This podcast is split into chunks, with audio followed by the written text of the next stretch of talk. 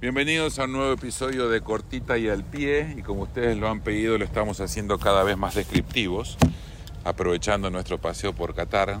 Particularmente en este momento pueden escuchar el ruido de la reversa del motor del bote que acabamos de rentar junto a Jacopo Luzzi celebrando su cumpleaños. Hoy con un invitado especial vamos a grabar este show. Primero saludar a Jacopo. ¿Cómo te va, Jacopo? ¿Cómo estamos ya en la última semana de, de nuestro, nuestra expedición a Qatar? Mucha, mucha felicidad por esta aventura. Primero, cansancio realmente, pero también emoción para ver lo que falta después de tres semanas y pico donde realmente se descubrió Qatar, el Mundial, las personas que hacen el Mundial y realmente una experiencia que fue muy bonita contarla con quien sigue cortito al pie. Para que ustedes entiendan antes de introducir a nuestro invitado de lujo de hoy, estamos cerquita donde está la Estatua de la Perla, para quienes han visto los especiales que hicimos antes de venir aquí a Qatar, es en Corniche, donde está el malecón, donde termina la zona del Suwakif, uno dobla a la izquierda, y allí están los botes. Este particularmente nos tocó caminar un poco para poder conseguirlo, pero finalmente lo tenemos. El sol está cayendo exactamente detrás del Palacio del Sheikh. A nuestra izquierda y hacia atrás está el Museo de Arte Islámico, que es algo realmente bonito para ver, porque las ventanas de arriba ejemplifican los ojos de una mujer con el burka y, y viene la música. Y viene la música por eh, slow, eh, Low. Low volume, please. Exacto.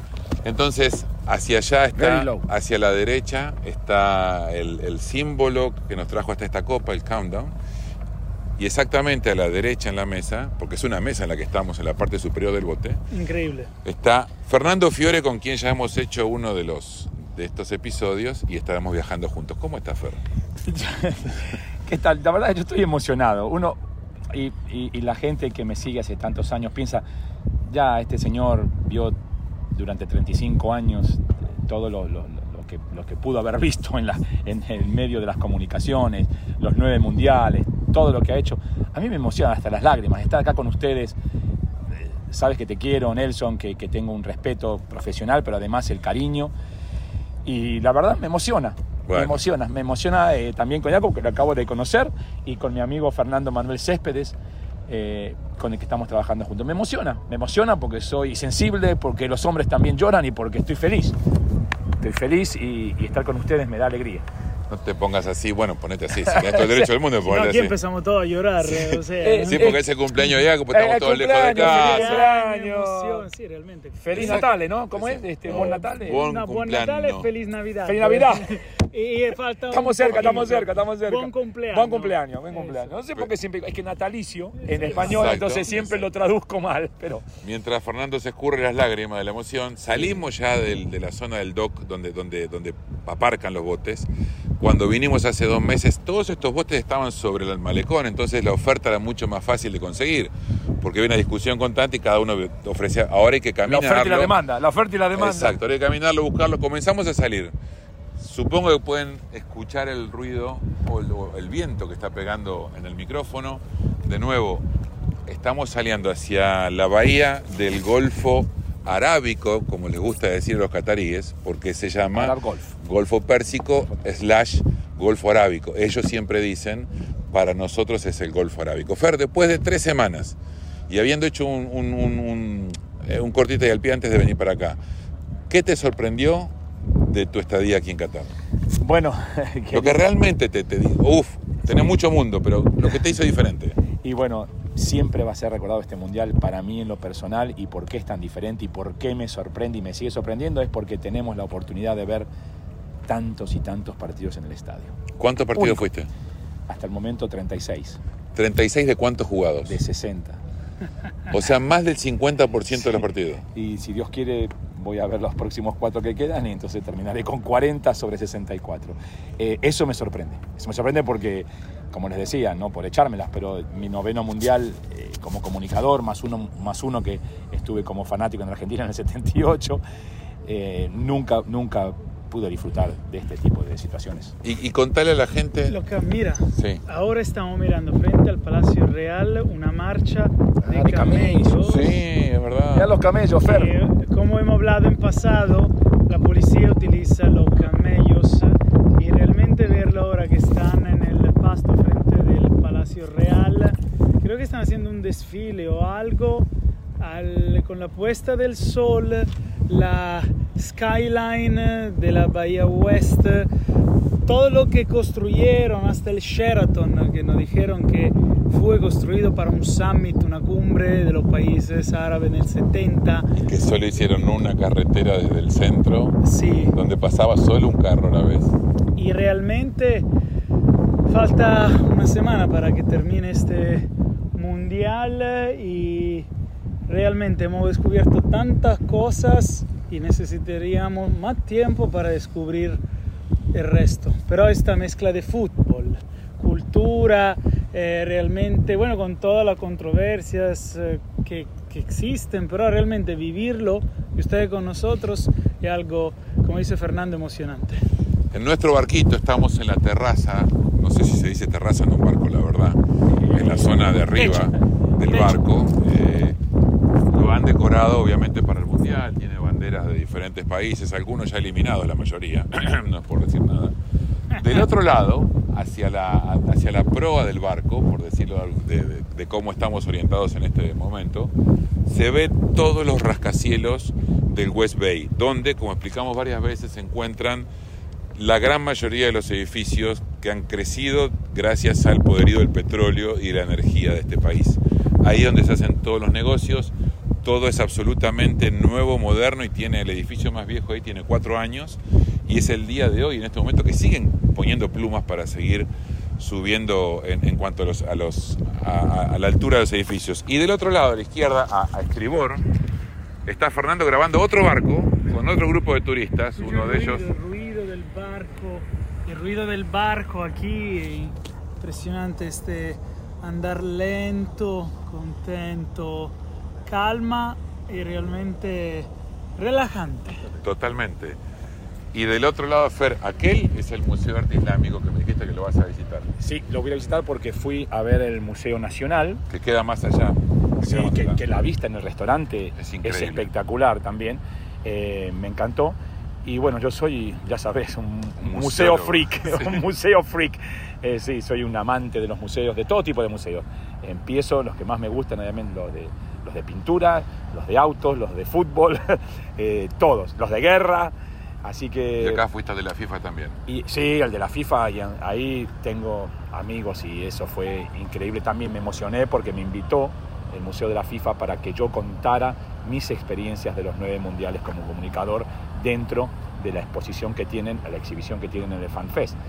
Han ido a contar sus historias eh, personalidades como Sergio Goicochea, eh, a contar sus mundiales y que me invitaron a mí también para ser parte de esta, de esta presentación me emocionó también. Así que estoy muy emocionado últimamente, la verdad es que agradezco mucho a Dios y, y a mis amigos y a la gente que confía en mí, eh, mis, los- mis empleadores y la gente que me sigue.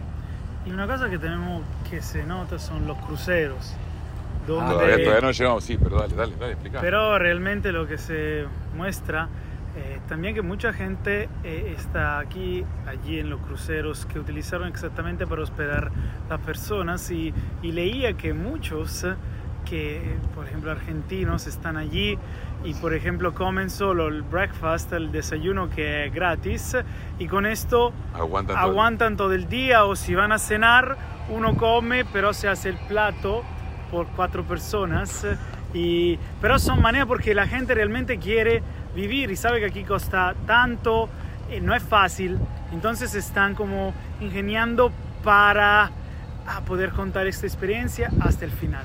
Y también hay muchos argentinos que me han contado que amigos míos que han ido a pasar el día Al crucero. al crucero, porque te cobran un, eh, Un fee. un fee para entrar, un precio, y tienes para pasarte todo el día ahí. Hay eh, albercas, piscinas, este, Se puede tomar se alcohol. puede tomar alcohol, eh, pasás un día lindo, Como si bonito, fuera un paseo, un paseo privado.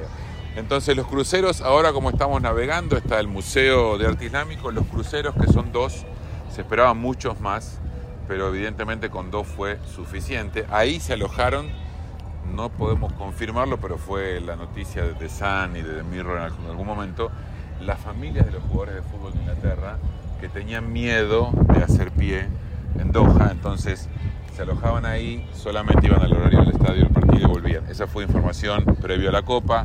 Nunca más se habló del tema, entonces no puedo confirmarlo ni negarlo, pero, No, yo, yo pero te- sí lo dijeron en un principio, sí lo informaron. No, lo que te iba a comentar es que eh, recuerdo que me tocó la experiencia exactamente como la estás contando, eh, pero no, no, con ningún tipo de problema. Simplemente que en, cuando fue la, la final de la Champions League en, en Grecia, que jugó Milán contra el Liverpool, eh, fui invitado también con mucho cariño por el Milán. Y en, una, en el Pireo, en el, en el puerto griego, había un crucero donde estaban todas las familias de los Eso, jugadores, los periodistas, y ahí estuvimos ahí pasándola muy bien también. Y como dijo Fernando, él fue capaz de ver eh, 36 partidos porque esto casi un mundial que se tuvo, ocurrió en una ciudad.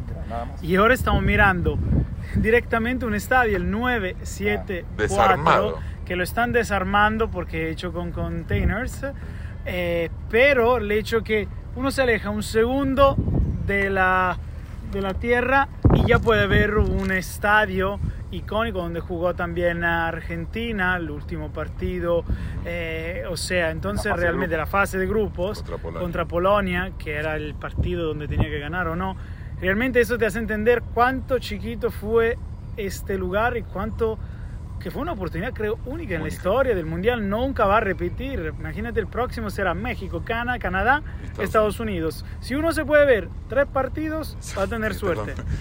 Es muy buen dato lo que cuenta Jacopo porque ya se ve desmantelada la parte superior del estadio del 974, ya no hay más containers ahí, esos containers de colores que fueron tan atractivos antes de la Copa.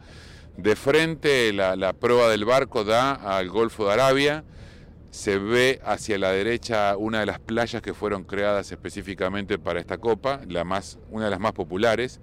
Hacia la izquierda se puede ver el barrio La Perla, otra, otra, otra, o- otro espacio creado artificialmente. Y nada, Jacopo, la navegación, no quiero decir el- la, imagen simple de que podés hacer de Leonardo DiCaprio ahí en la punta del, del bote porque Lo faltaría... lo importante es que al final no, no vivi- sobrevivimos los dos como sea ahí puede ser Leonardo DiCaprio sin problemas Y, y a la espalda, Jacopo, en la, en la popa del barco, el sol que cae, siempre sucio, entre comillas, ¿no? Siempre sucio, siempre, siempre con el dust de, de la arena, del, del- del- desierto, el- la calima, El como dice- la calima, como dicen en, en- en España, que ensucia el atardecer, pero que le da un color específico al sol Sí. y muy lindo.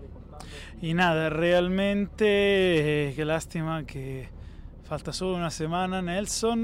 Ya lo decimos, aquí estamos empezando a ser emocionados. Semana próxima lloraremos como niños, si sigue así.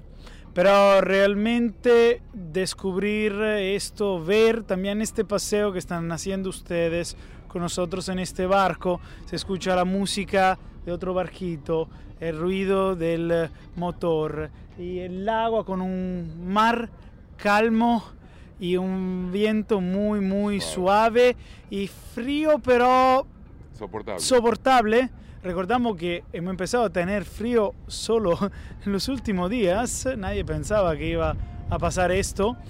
Pero como pueden escuchar realmente, lento y contento nos despedimos de ustedes. Yo soy Jacopo Luzzi y dejo la última palabra a Nelson Viñoles. Fernando, nos estamos despidiendo. ¿Tenés tiempo? Porque Fernando está en la otra punta del barco, que es enorme, haciendo un live también. Fer, Estaba- sí, estaba gracias. haciendo, estaba haciendo un live en mi cuenta de Instagram, Fiore Oficial, pero me decían que no se escuchaba, a lo mejor eh, no tengo una buena señal acá. Exacto. Y eso es lo que está pasando. Pero eh, por favor, sigan escuchando estos podcasts cortita y al pie con ah, mis grandes amigos Nelson y Jacopo. Y, y, por supuesto, disfruten.